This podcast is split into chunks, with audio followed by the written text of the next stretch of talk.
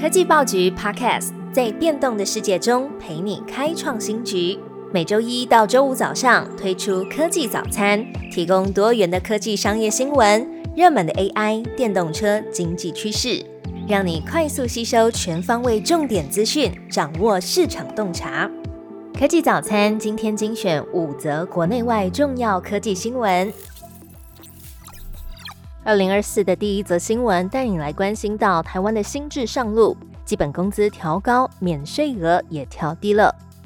劳工基本工资连续八年调涨，从今年开始，基本月薪从两万六千四百元调整为两万七千四百七十元。预估月薪部分有一百七十九万名劳工受惠，最低时薪也从一百七十六元调整为一百八十三元，将会有六十万左右的劳工受惠。劳动部也提醒。如果是劳动基准法第八十四之一条责任制条款的劳工，那么雇主跟劳工约定的工时又比法定正常工时每周四十小时更多的话，那么基本工资也是要增加。除了劳工调薪，今年起军工教也是调薪百分之四，包括薪俸额、专业加级和主管职务加级等三项调足百分之四，大约会有七十三万名的民众可以受惠。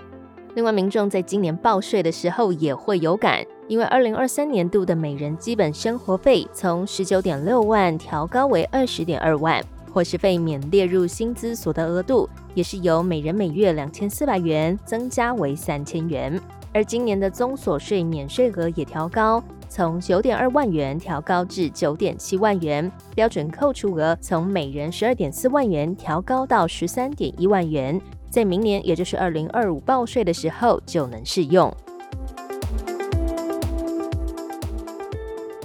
下一则新闻：USB-C 的时代来临，二零二四起多项电子产品统一充电标准。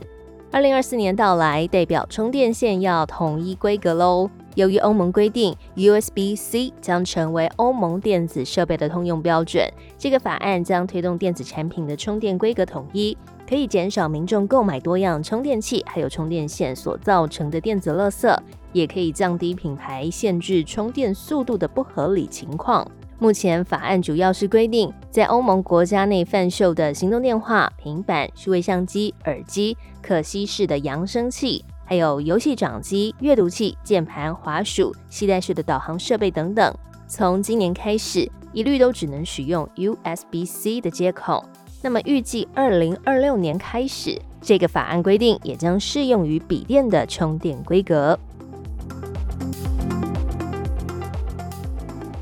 第三则新闻，日本媒体报道，台积电熊本厂将在二月开幕。日本零售瞄准台积电商机。熊本日日新闻报道，台积电在日本熊本县菊阳町的工厂传出正在协调，在二月二十四号举办开幕仪式。等相关的设备陆续进驻之后，预计是二零二四年的年底量产。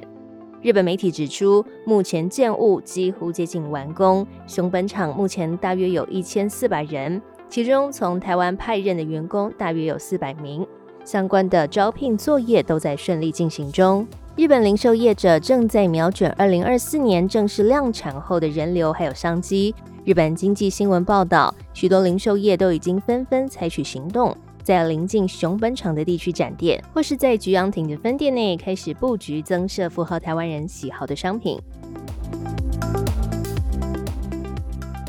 那么下一则新闻呢？某某公布二零二三电商趋势，八类商品大卖。